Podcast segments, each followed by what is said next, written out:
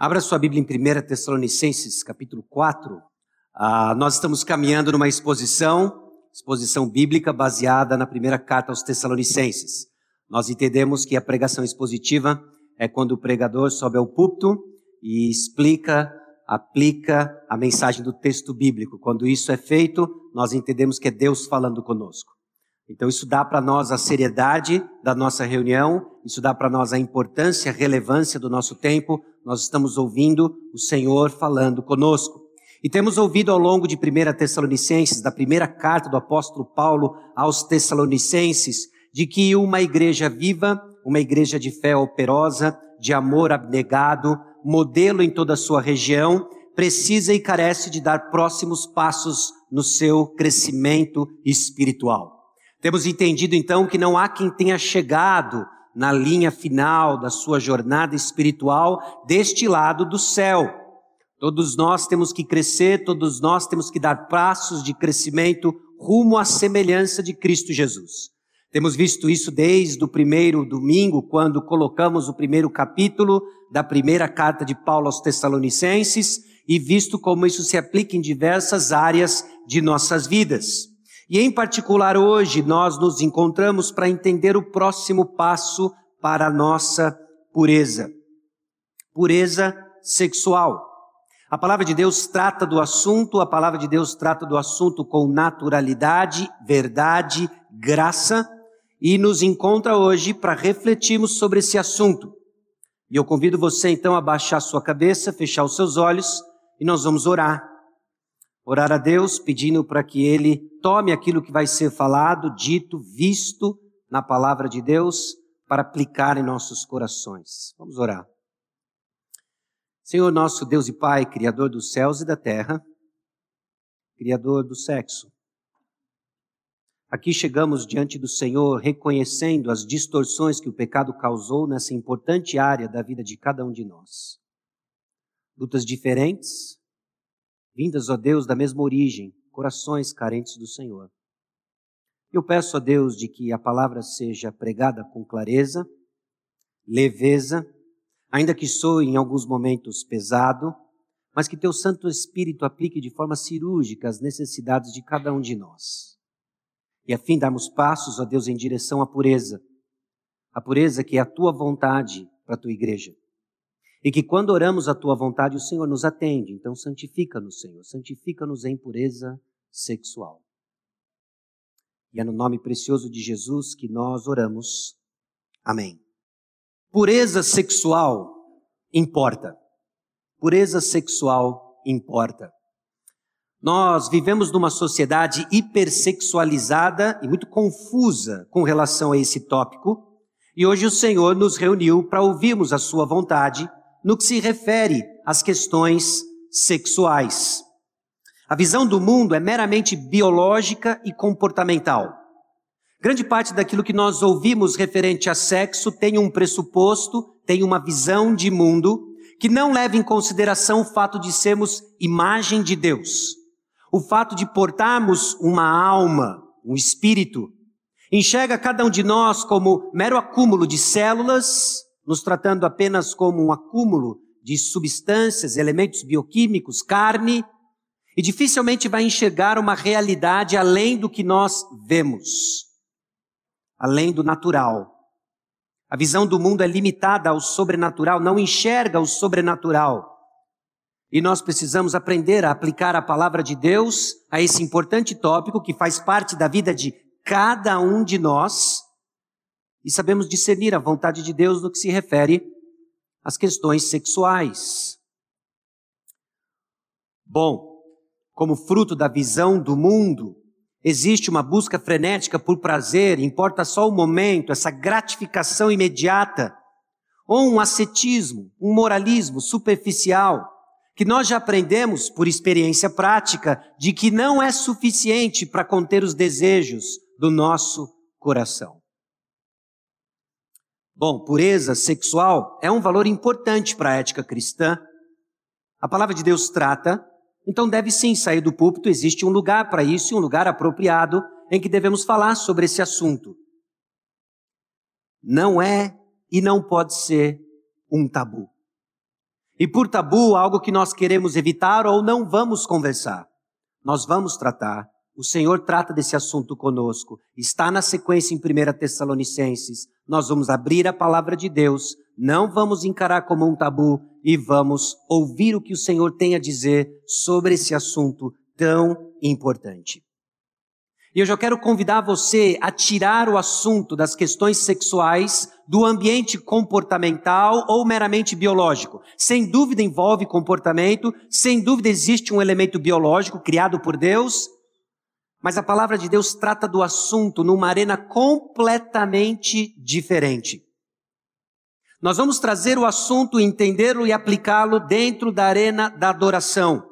É uma questão de adoração. A maneira como você se porta sexualmente, como você entende sua sexualidade, está intimamente ligado com a sua adoração. Quem é o Senhor da sua vida? E com essas conexões é que nós conseguimos, pela graça de Deus e pela ação do Espírito Santo, temos nossos corações, nossa mente, nosso corpo educado dentro da vontade de Deus. Então eu já quero adiantar para você de que a liberdade dos e nos seus prazeres é uma consequência necessária da sua fé em Jesus. Professar Jesus Cristo como Senhor e Salvador invade cada aspecto e canto de nossas vidas, inclusive sexo, inclusive sua sexualidade. Não há canto onde o Senhor não clame, sou o Senhor, sou o dono e tenho uma vontade expressa da qual eu espero que meus filhos caminhem com graça e verdade. Então o que nós estamos prestes a ver em 1 Tessalonicenses, capítulo 4, versículos 1 a 8, logo nos primeiros dois versículos, o conhecimento do Senhor é suficiente para o crescimento cristão. E em particular na área das questões sexuais, onde nós experimentamos a concupiscência da carne, nossas vontades gritando em nosso corpo, nós somos tentados, com frequência, a acreditar que nos falta um elemento para experimentar liberdade da escravidão dos desejos sexuais. Não existe elemento faltante, e os versículos 1 e 2 deixam isso bem claro para nós. Okay? Na segunda parte da nossa passagem, nós vamos ver que a vontade de Deus é a santificação, motivação para a pureza sexual. O fato de sermos filhos de Deus comprados pelo precioso sangue de Jesus deve ser motivação para você de que essa é a vontade de Deus para a sua vida. Pureza sexual. E em terceiro lugar, nós vamos ver que impureza sexual resulta no castigo divino motivação para a pureza sexual. Infelizmente, a doutrina do castigo de Deus, da condenação divina, foi, muita, foi muito abusada. E nós carregamos então para o outro extremo, negligenciando algo que é importante, é ensinado pela palavra de Deus, que deve gerar em nós um santo temor, um saudável temor, para caminharmos em santidade. Nós vamos ver que a passagem fala sim sobre um castigo, fala sim sobre uma retribuição divina. Não condenação para aqueles que estão em Cristo Jesus, mas há sim disciplina no que se refere à nossa conduta e postura sexual. Então vamos para 1 Tessalonicenses, capítulo 4, versículos 1 a 8. Finalmente, irmãos, nós vos rogamos e exortamos no Senhor Jesus, que como de nós recebestes quanto à maneira por que deveis viver e agradar a Deus, e efetivamente estáis fazendo, continueis progredindo cada vez mais, porque estáis inteirados de quantas instruções vos demos da parte do Senhor Jesus. Pois essa é a vontade de Deus, a vossa santificação, que vos abstenhais da prostituição, que cada um de vós saiba possuir o próprio corpo em santificação e honra, não com desejo de lascívia, como gentios que não conhecem a Deus e que nessa matéria ninguém ofenda nem defraude a seu irmão, porque o Senhor, contra todas essas coisas, como antes vos avisamos e testificamos claramente, é o vingador. Porquanto Deus não nos chamou para a impureza, e sim para a santificação. De Sarte, quem rejeita essas coisas não rejeita o homem, e sim a Deus, que também vos dá o seu Espírito Santo. Irmãos, o Evangelho de Jesus é graça abundante e suficiente para nos educar nas questões sexuais de acordo com a vontade de Deus. O Evangelho do Senhor Jesus Cristo representa para nós graça abundante, suficiente para nos educar nas questões sexuais de acordo com a vontade de Deus. Não precisa ser tabu, não é para ser tabu, não é para ser o centro gravitacional da sua vida, mas é para ser mais uma área onde o centro gravitacional da sua vida, Jesus Cristo, Senhor de todas as coisas, manda e desmanda. E coloca para nós sua vontade, a fim de que os filhos de Deus cresçam e sejam educados em pureza.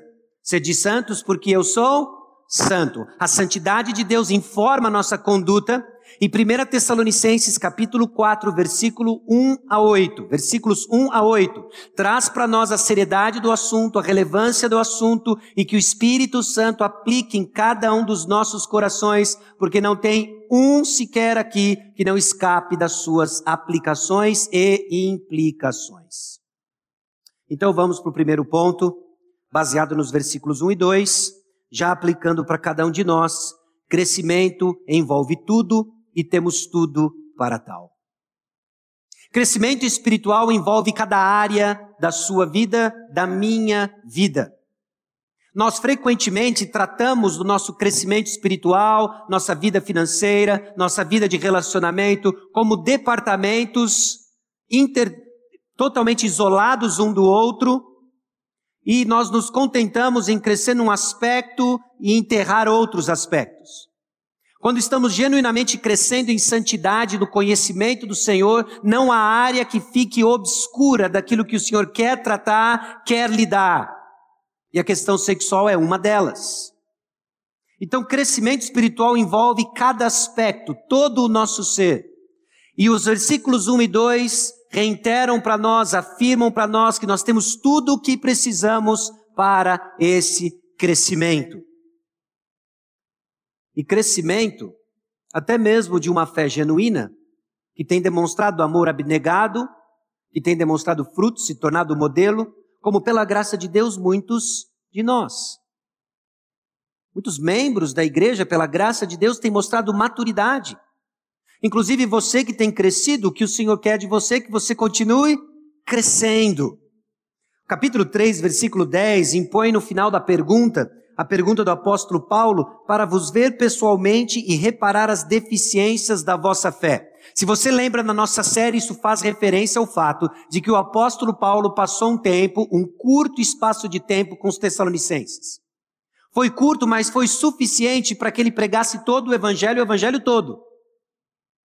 Mas agora preocupado com o estado da fé desses irmãos, ele procura estar com eles e continuar ensinando as implicações da fé em Cristo Jesus. Essas deficiências. Aquilo que eu e você precisamos e carecemos de crescer o tempo todo.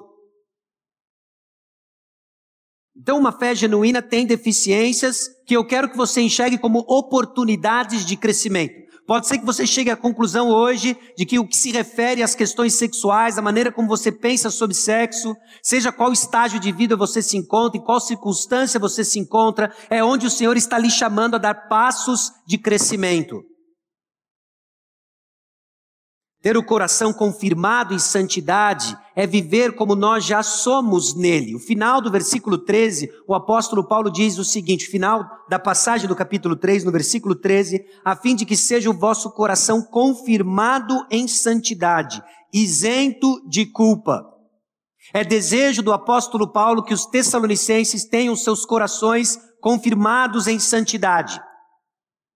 E o primeiro tema que ele trata justamente de um coração confirmado em santidade é que você se abstenha da prostituição, que você ande em santificação.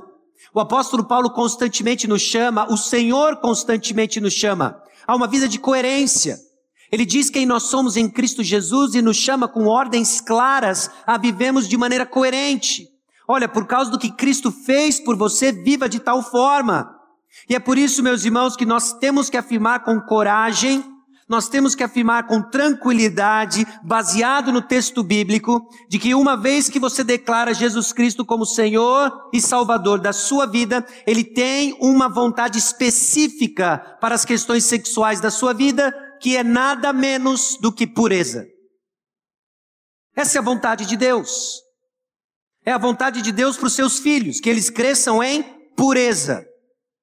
Então, conforme nós desenvolvemos aplicações do texto bíblico, que o Espírito Santo nos conduz a aplicações específicas de qual é o seu próximo passo para a pureza sexual.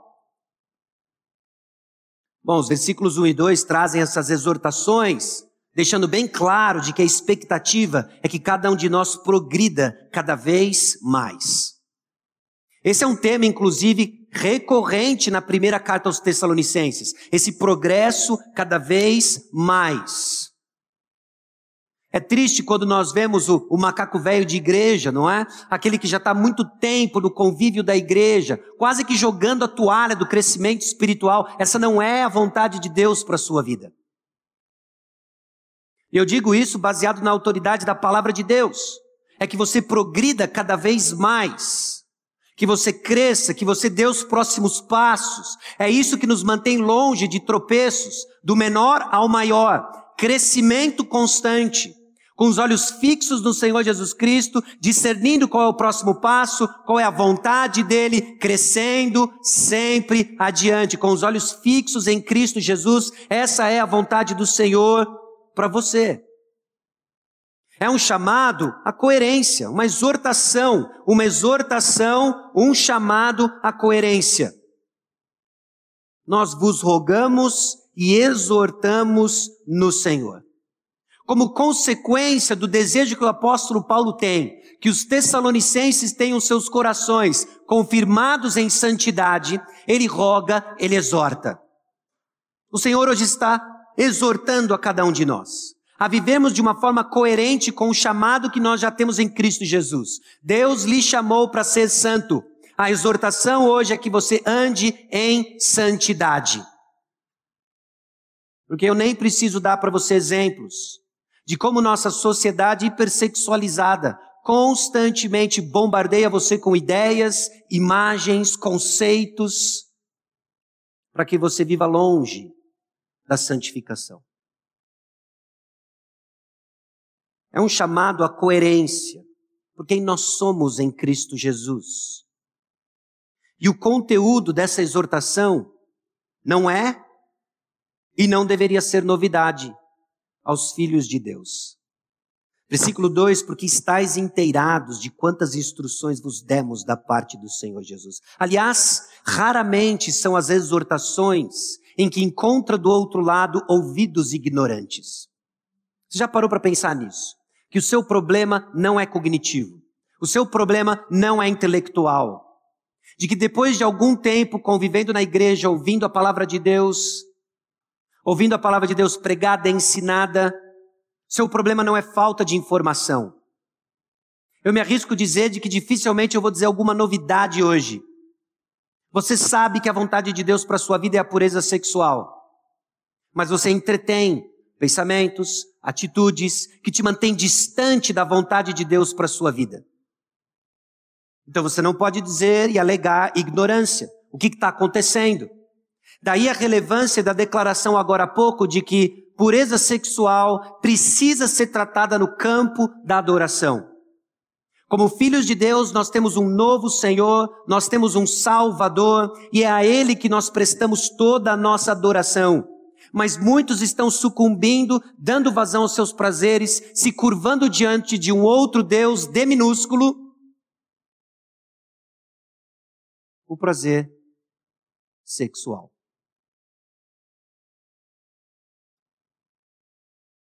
Meus irmãos, não é uma questão de um novo conteúdo, mas de ouvirmos mais uma vez a vontade de Deus para o seu povo. Nós não podemos deixar de ouvir a vontade de Deus.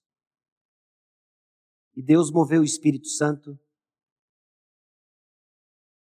para que a palavra de Deus ficasse registrada através das mãos do apóstolo Paulo e chegasse até nós, porque eu e você, se deixarmos de ouvir a instrução, desviaremos das palavras do conhecimento. Nós precisamos ouvir. E eu espero que você não entenda isso como uma marretada, que você não entenda isso como mais uma bigora nas suas costas, mas que você preste atenção para como a palavra de Deus nos exorta, nos consola, nos educa, nos encoraja e continua a nos chamar a dar passos de pureza. Porque o nosso coração precisa ouvir isso. Nós precisamos ouvir isso. Então, o crescimento envolve tudo e temos tudo para tal passo. Você já tem tudo o que você precisa para dar o próximo passo em direção à pureza sexual. Não só a pureza sexual, mas como nós vamos ver no decorrer e no restante da carta, a todo e qualquer aspecto da sua vida. Dois, pureza sexual é a vontade de Deus para os seus filhos. O apóstolo Paulo não poderia deixar mais claro no versículo 3. Pois esta é a vontade de Deus, a vossa santificação. É bem claro isso. E esse texto nos encontra quando nós estamos presos, muitas vezes, em estereótipos ou extremos. Como, por exemplo, existe liberdade dos nossos prazeres na compreensão de seus propósitos. Nós precisamos entender os propósitos de Deus, ao inclusive ter criado e nos dado desejos sexuais. Bom, não como gentios. Porque o que os gentios entendem, gentios, esse termo que faz referência na palavra de Deus aos que não conhecem Jesus Cristo, tinha uma conotação étnica e depois ganhou uma conotação espiritual. Então, quando nós lemos gentios no Novo Testamento, grande parte das epístolas do apóstolo Paulo faz referência aos que não conhecem Jesus Cristo. Então, nós não vamos pensar os propósitos dos desejos sexuais como aqueles que não conhecem Jesus Cristo, em que sexo é tudo. Você já reparou como nós somos cercados por imagens sexualizadas? Mulheres são tentadas a enxergarem-se como objetos, ou, ou enxergar o sexo como arma. Meus irmãos, essa é uma visão daqueles que não conhecem a Deus. Ou então homens são tentados ou são informados a pensar sexo como o objetivo final do relacionamento. Essa é uma visão daqueles que não conhecem a Deus, onde sexo é tudo, seja uma arma para conseguir o que eu quero, seja o objeto final daquilo que eu quero. Essa é a forma de pensar daqueles que não conhecem a Deus, não deve ser assim conosco.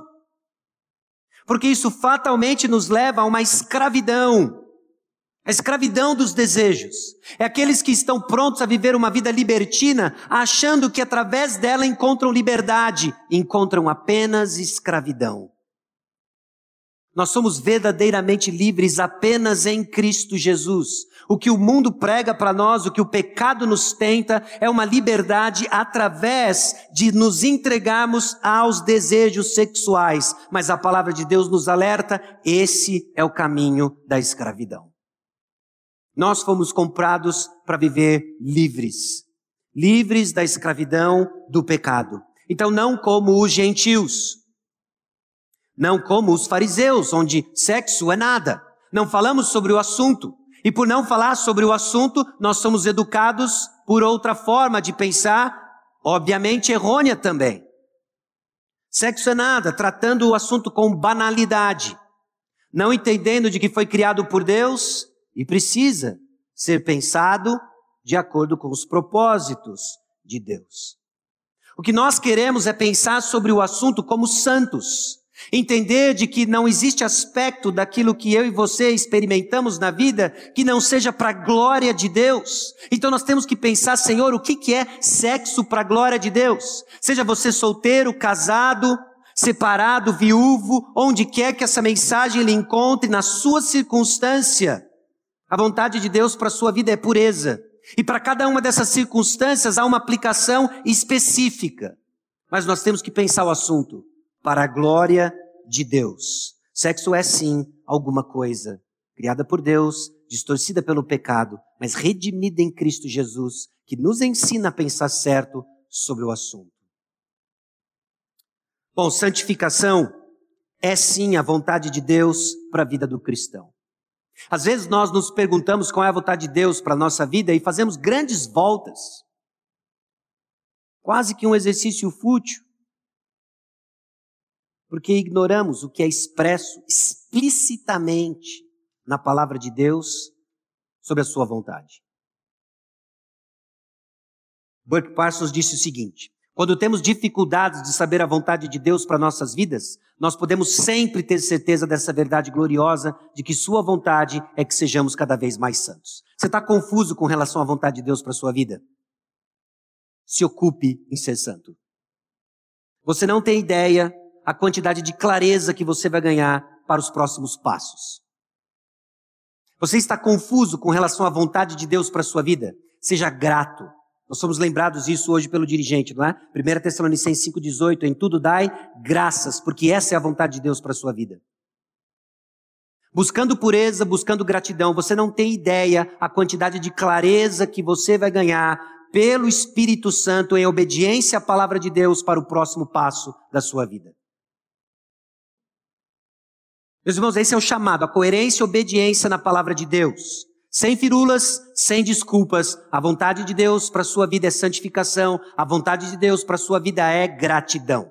Fora disso, existe muita confusão. Muita confusão. Santificação, de acordo com o versículo 3, é o oposto de prostituição. Prostituição, talvez um termo que para nós e no nosso contexto ganhou facilmente a definição de oferecer sexo por dinheiro. Mas é bem mais amplo que isso. É bem mais amplo do que isso no Novo Testamento. Prostituição, por exemplo, tem a ver com a desejo desgovernado por um relacionamento ou um envolvimento sexual ilícito. É assim que é apresentado para nós em Marcos capítulo 7, versículos 21 a 23. Porque de dentro do coração dos homens é que procedem os maus desígnios, a prostituição, os furtos, os homicídios, os adultérios, a avareza, as malícias, o dolo, a lascívia, a inveja, a blasfêmia, a soberba, a loucura. Ora, todos esses males vêm de dentro e contaminam o homem. Então, prostituição, antes de ser um comportamento condenável, é um desejo desgovernado dentro do coração. Então eu digo para você de que muitos estão perdendo a batalha porque começam no comportamento. Não é lá que se trava a batalha contra os desejos desgovernados sexuais. Você começou tarde. Se tudo o que você está tentando fazer é refrear seu comportamento, não é à toa que você tem sido fracassado na luta contra a impureza sexual. A luta começa na arena do coração. É lá que tem origem todos os desígnios do nosso coração, é lá que sai toda sorte de coisa ruim. É no nosso coração. Trave a batalha no seu coração. É lá que tem a raiz da prostituição. Percebe quão amplo é o termo? Esse desejo desgovernado. Não só esse desejo desgovernado dentro do nosso coração, mas está associado à questão de idolatria. Preste atenção como o Novo Testamento usa o termo associa uma adoração equivocada. Apocalipse capítulo 2, versículos 20 e 21. É a carta a Tiatira. Tenho, porém, contra ti o tolerares que essa mulher, Jezabel, que a si mesma se declara profetiza, não somente ensine, mas ainda seduza os meus servos a praticarem a prostituição e a comerem coisas sacrificadas aos ídolos. Dei-lhe tempo para que se arrependesse. Ela, todavia, não quer arrepender-se da sua prostituição a atividade sexual impura está associada à idolatria de coração, a uma falsa adoração. Irmãos, a arena é o coração. É uma questão de adoração. É uma questão de quanto nós amamos o Senhor. Tristeza disso, e poderíamos dizer tanto sobre esses desejos desgovernados. E aqui está um ponto crucial e importante, e eu espero que não chegue tarde para alguns de nós. 2 Coríntios capítulo 12, versículo 21, receio que, indo outra vez, o meu Deus me humilhe no meio de vós, e eu venha chorar por muitos que outrora pecaram e não se arrependeram da impureza, prostituição e lascívia que cometeram. Irmãos, é possível que o nosso coração seja endurecido por imoralidade sexual não arrependida. E que o Senhor literalmente nos livre disso Porque a maneira como esses desejos desgovernados que vão tomando conta do nosso coração afetam a nossa vitalidade cristã é de nos acharmos, uma vez totalmente impotentes, de nos desvencilharmos das suas entranhas, das suas garras, dos seus tentáculos. E jogamos a toalha acreditando na mentira de que é mais forte do que nós podemos suportar. Não é. Mas é possível endurecer o coração com desejos desgovernados que não são postos para morrer. Olhando para o versículo 3 e a forma como é apresentado os desejos desgovernados no Novo Testamento, nós podemos entender que uma vida de impureza sexual, ou seja, de prostituição, é uma vida dedicada aos interesses pessoais. Meus irmãos, a dinâmica da impureza sexual é usar o corpo do próximo para prazer pessoal. Isso é completamente contrário à dinâmica do sexo criado por Deus.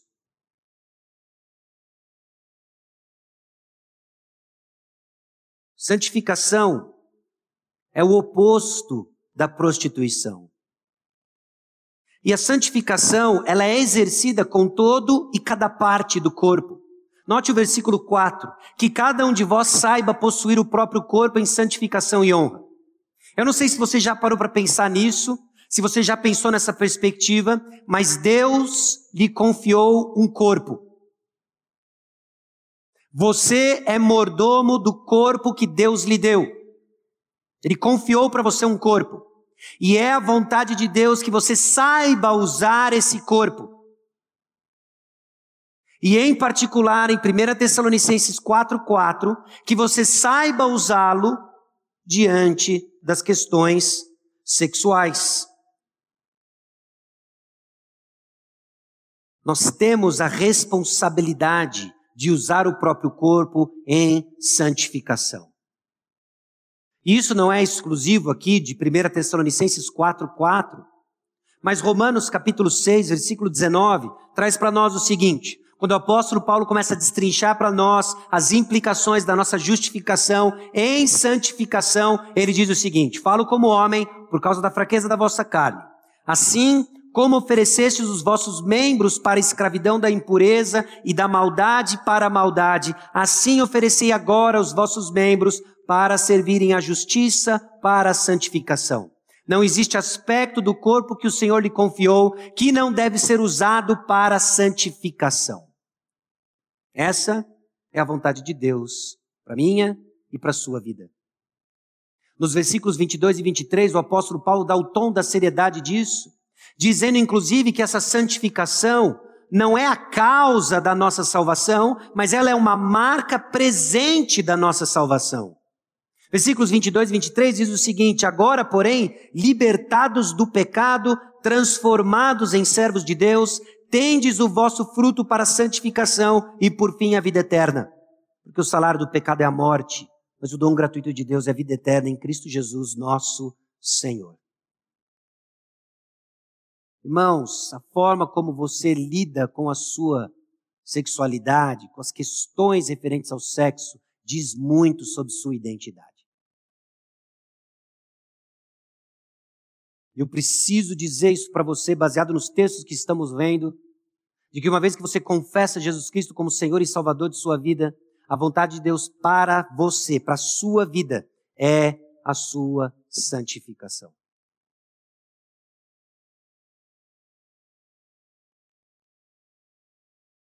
Santificação, então, ela é vista em desejos governados por Cristo.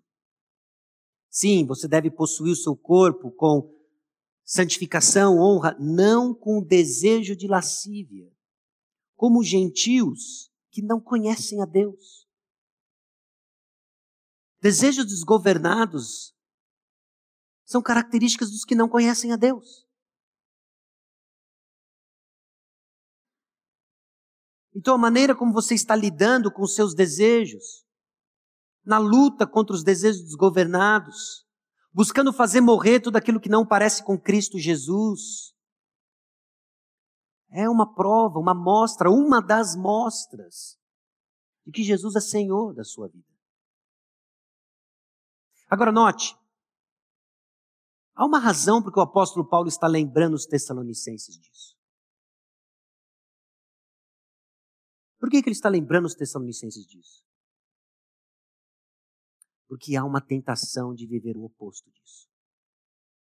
Há uma tentação para que eu e você vivamos o oposto da vontade de Deus para a nossa vida. Há a realidade de que alguns de nós estão sucumbindo nessa área de suas vidas. Então a palavra de Deus nos exorta e nos corrige. Para quê? Para que você não fique preso nisso. E você encontre a liberdade em Cristo Jesus. E dê passos, o próximo passo, reparando as deficiências da sua fé. Para quê? Para que você seja encontrado santo, irrepreensível na segunda vinda de Cristo Jesus. Então o fato de você lutar com isso significa apenas que você está vivo, tem um pulso, tem um pecado e tem um redentor estendendo a mão e dizendo: "Meu filho, o próximo passo é pureza sexual".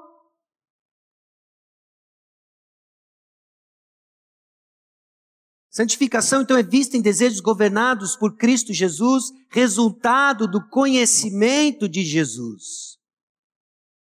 E por que o assunto é urgente? Meus irmãos, o assunto é urgente.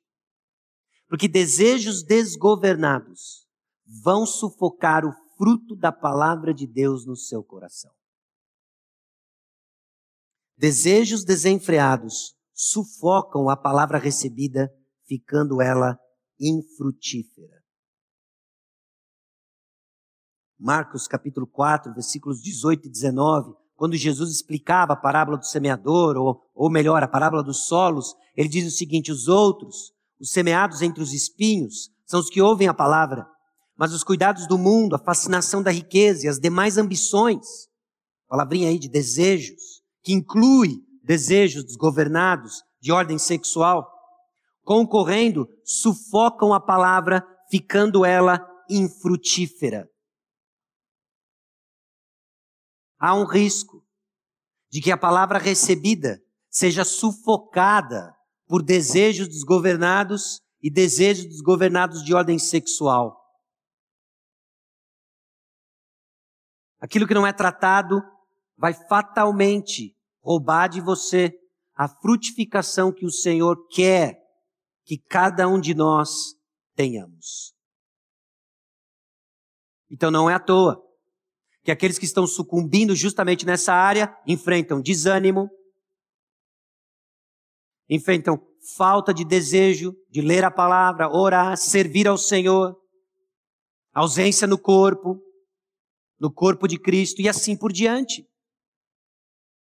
Porque o que você está experimentando é o sufoco dos espinhos dos seus desejos desgovernados não tratados.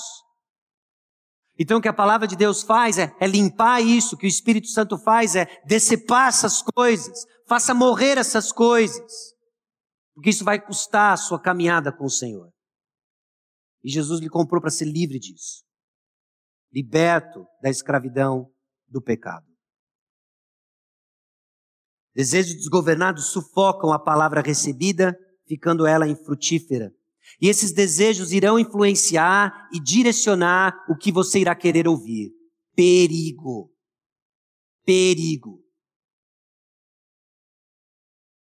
Nosso discernimento é extremamente influenciado pelos desejos do nosso coração. Basta dar vazão aos desejos do seu coração, você vai começar a questionar coisas que antes professava. É assim que opera a coisa no nosso coração afeta a maneira como nós pensamos. Você começa a dar vazão a esses desejos, você vai começar a olhar para frente, vai dizer assim: olha, eu acho que esse pastor está exagerando.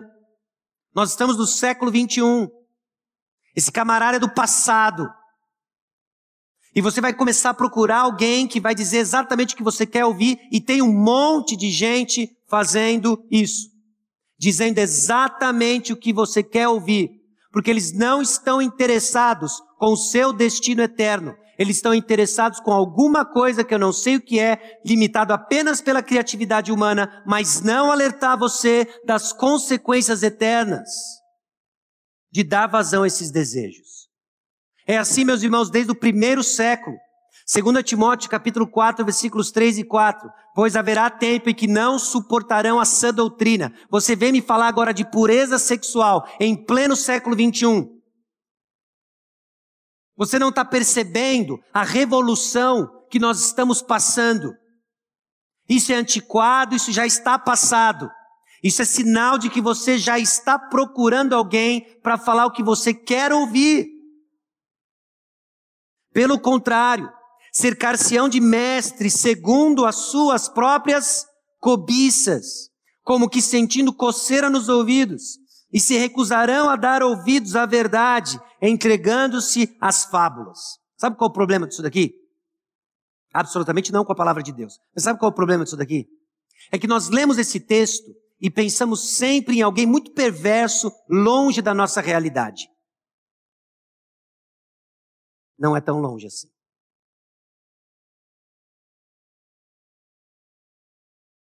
Assombra o meu e assombra o seu coração. Basta a palavra confrontar um desejo não tratado e desgovernado do seu coração, você vai pensar errado. E você vai procurar alguém que vai ouvir o que você quer ouvir. Você vai tapar os seus olhos para a verdade. Você vai culpar o mundo e não vai encarar a responsabilidade que você tem de viver a vontade de Deus. Isso é bom para você. E sabe qual é a vontade de Deus para sua vida? A sua santificação. Mas nós temos dificuldades de enxergar as ordens de Deus como palavras de amor.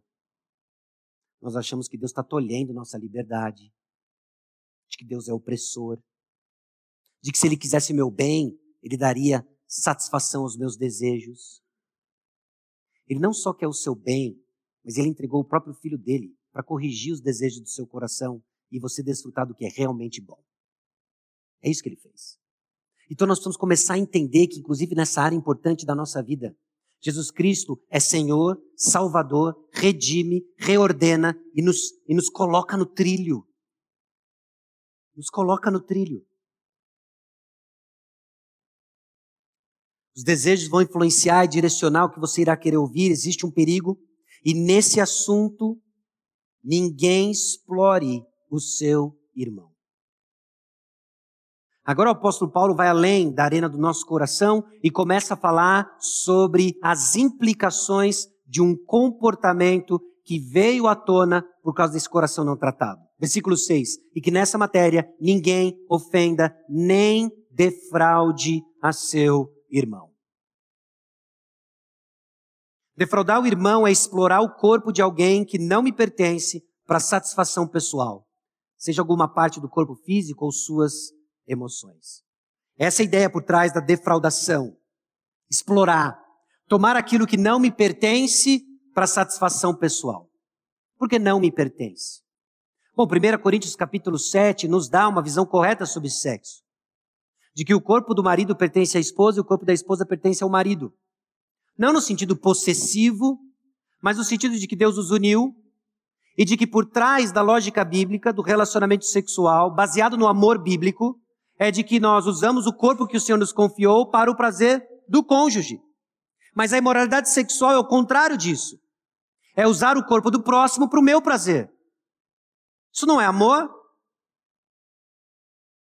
Não importa a jura de amor que é feita, toda e qualquer manifestação de sexo fora do contexto criado por Deus é egoísmo, é ódio.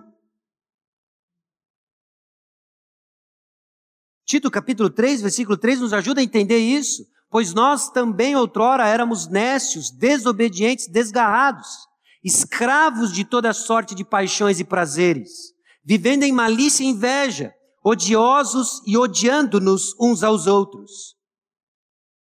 Talvez aqueles que receberam essa carta endereçada a Tito, os cretenses, receberam talvez com uma certa estranheza, como assim odiando? Basta entender a definição bíblica de amor. E saber que toda e qualquer cobiça de ordem sexual está alicerçada em qualquer coisa menos o amor bíblico. É usar o corpo do próximo para o meu benefício. Seja fisicamente ou emocionalmente. Não. defraude o seu irmão. Não explore o corpo do seu irmão. Não explore, defraude as emoções do seu irmão. E essa é a vontade de Deus para nós. Porque Ele é santo.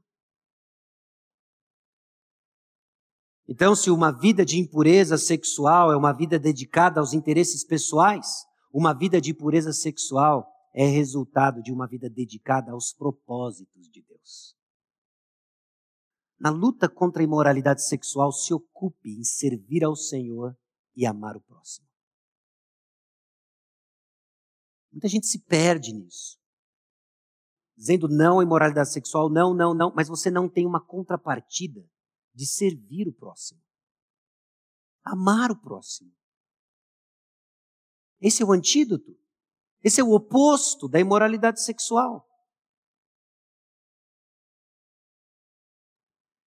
Pureza sexual, meus irmãos, é a vontade de Deus para os seus filhos.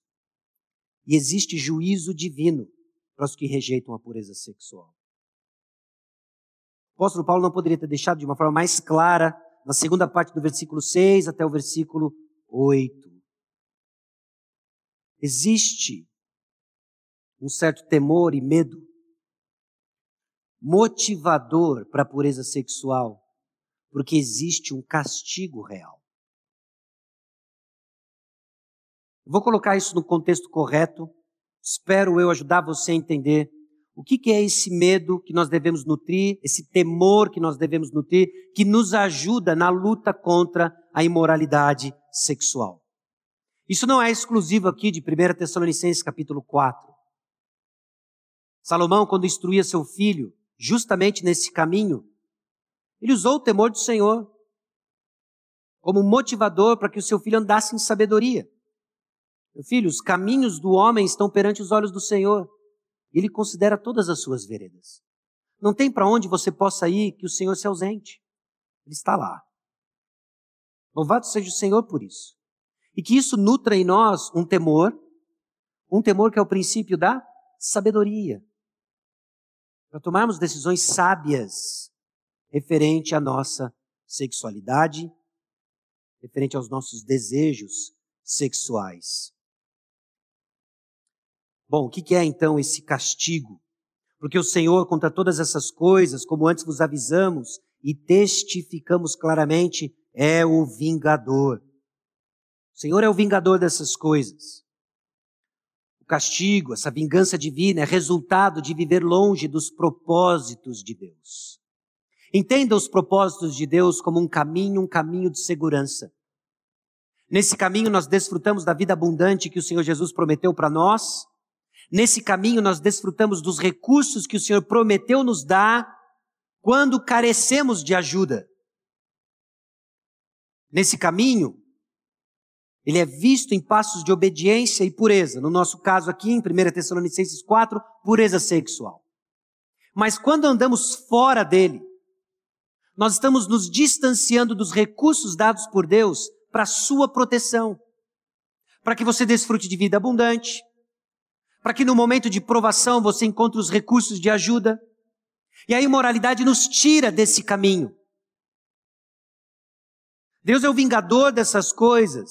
Há sim um castigo e uma disciplina. E entenda, ela é resultado de vivermos longe dos propósitos de Deus, no caso, os propósitos de Deus criados para a sexualidade. Dor de cabeça é dor de cabeça de todo e qualquer tipo de ordem, tipo que você possa imaginar, e Provérbios capítulo 5 nos estimula a enxergar isso.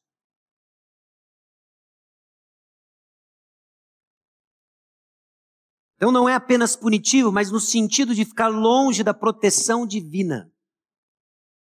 Que o nosso coração se encha de terror de viver longe da proteção do Senhor.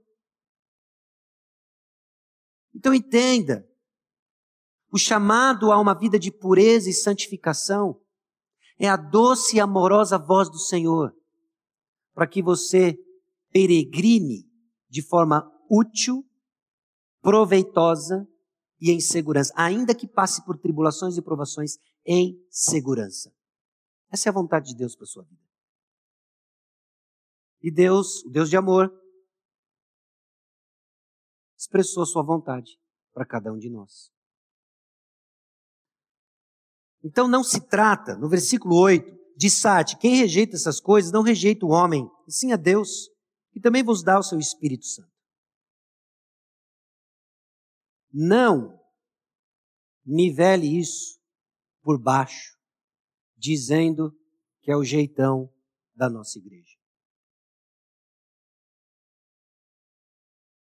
Não se trata de rejeitar o jeitão da igreja, cultura evangélica que seja, mas a palavra do próprio Deus.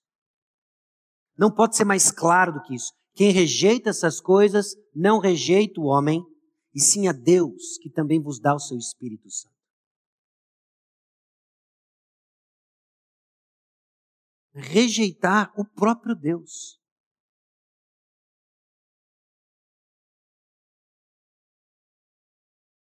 E é aqui que o texto nos encontra.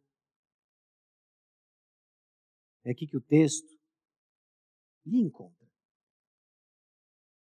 É aqui que Deus, na sua providência, na sua soberania, no dia 7 de novembro de 2021, determinou que chamaria a sua atenção para esse assunto particular. Eu quero dividir as aplicações finais em três grupos, pegando carona com o que o próprio apóstolo Paulo faz possivelmente pensando em como ele aplicaria a esses três grupos. 1 Tessalonicenses 5,14 diz o seguinte: Exortamo-vos também, irmãos, a que admoesteis os insubmissos, consoleis os desanimados, ampareis os fracos, e sejais longânimos para com todos. Então, o primeiro grupo, que possivelmente está presente no nosso meio, são os insubmissos. São aqueles que talvez estão ouvindo isso dizendo de novo esse assunto. Eu já, eu já cansei de lutar com isso, você endureceu o seu coração e você está deliberadamente entregue à impureza sexual. Não há mais luta contra, sei lá, pornografia. Você entretém pensamentos impuros, planeja executá-los, ou esteja executando isso. Esses são os insubmissos. Então eu pergunto para você: até quando você irá tapar os ouvidos para a vontade de Deus de uma vida de pureza? E para você a exortação é firme e forte. Deus é o vingador dessas coisas. Não é a mim que você rejeita, não é o jeitão da igreja, é o próprio Deus. Não é à toa que há uma porção de coisas desorganizadas na sua vida. Não estou rogando praga, estou apenas seguindo a lógica do texto bíblico da vontade de Deus e como ele organizou todas as coisas. Ser alguém submisso e endurecido nessa questão vai desorganizar sua vida por completo. Não tape mais os ouvidos. Hoje a palavra de Deus te admoesta, te exorta, escute a vontade de Deus para a sua vida é a santificação.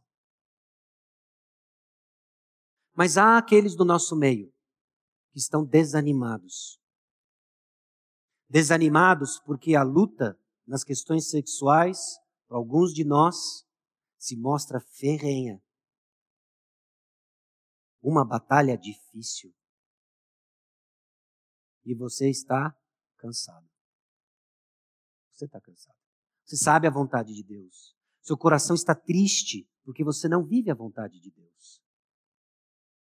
Muitas vezes você já pensou em jogar toalha, pensou que para você talvez não tinha mais jeito, cansou de fazer promessas do tipo: é a última vez, é a última vez, é a última vez apenas para somar isso na sua coleção de últimas vezes e você não encontrou o fim ainda. Você é o desanimado. E a palavra de Deus que lemos, o texto que expomos, traz para nós consolo. Consolo, porque a mesma palavra que exorta são os recursos para você continuar na sua luta contra o pecado. Lembrando de que Jesus foi vitória no nosso lugar vitória suficiente para encontrar você desanimado, preso em seus pecados, pensando errado sobre sexo, seja qual for a natureza do pecado sexual. Jesus lhe encontra. Desânimo, meu filho.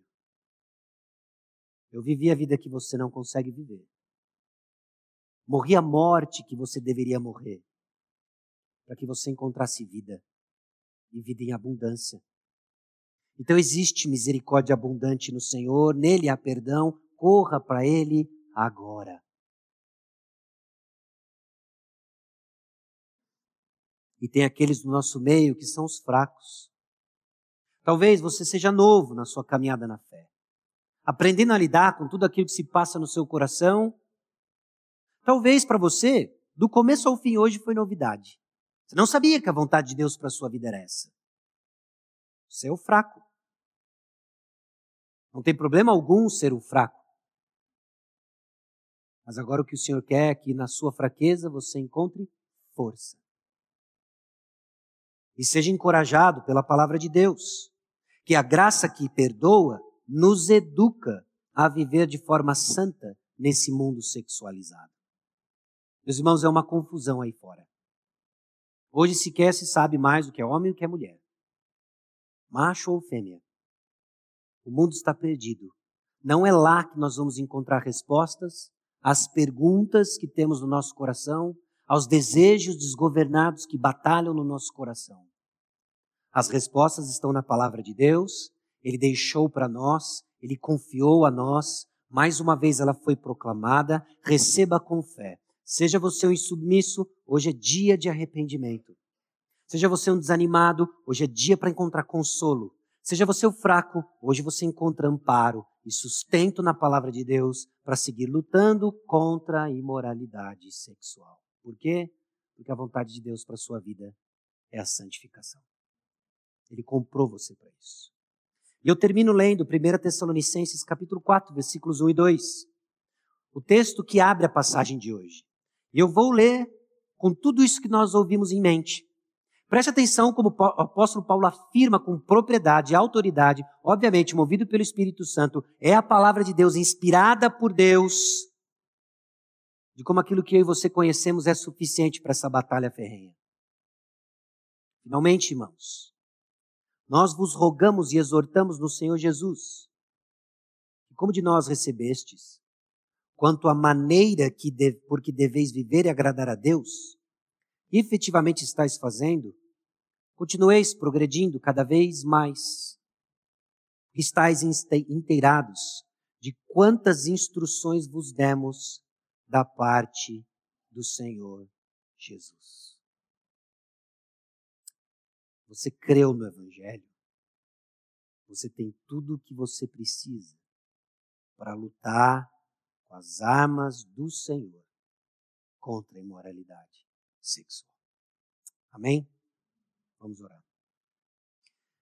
Senhor, aqui chegamos diante do Senhor, diante da tua vontade, a nossa santificação. Ouvimos o que ouvimos, ó Deus, num contexto de uma sociedade perdida, hipersexualizada, confusa. Mas o Senhor é claro, o Senhor dá direção, e nos teus caminhos há proteção. Então eu clamo por cada membro da nossa igreja, cada um que escuta essa palavra, a fim de que sejamos encorajados, a fim de que sejamos exortados, amparados a lutar e continuar lutando com as distorções sexuais que ameaçam casamentos, que ameaçam a pureza dos jovens, que oprimem, ó Deus, os que estão solteiros, mas que em Cristo Jesus desfrutemos da liberdade e da alegria de viver a vida abundante no Senhor. Que esse seja o nosso coração entregues ao Senhor. Não apenas dizendo não ao pecado, mas dizendo sim a Cristo. Então, ó Deus, renove em nosso coração uma visão do Senhor quão supremo e melhor o Senhor é. De todas as bênçãos que o Senhor criou, melhor, ó oh Deus, de que as, das falsas promessas do pecado, e que junto cresçamos, ó oh Deus, numa comunidade que vai expressar a santidade de Deus. Queremos ser santos, Porque o Senhor é santo. E é no nome de Jesus que oramos. Amém. E que o Senhor aplique Sua palavra nos nossos corações, para honra e glória do nome dEle. Amém?